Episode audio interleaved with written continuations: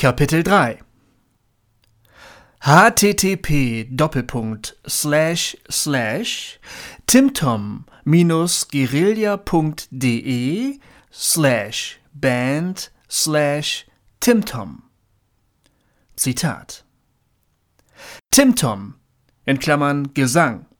Eigentlich Timotheus Tengelmann Geboren am 3.4.1979 in Bremen, aufgewachsen im Stadtteil Huchting.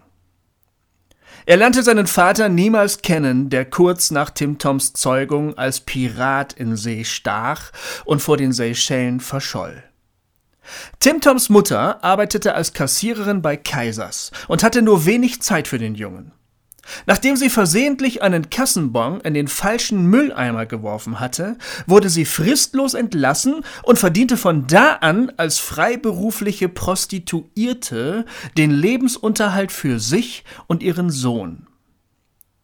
Im Alter von sieben Jahren war Timtom so fett geworden, dass er nicht mehr durch die Schulbustür passte. Er fristete den größten Teil der Kindheit in seinem Kinderzimmer, lernte in dieser Zeit viele Musikinstrumente, las und schrieb Gedichte.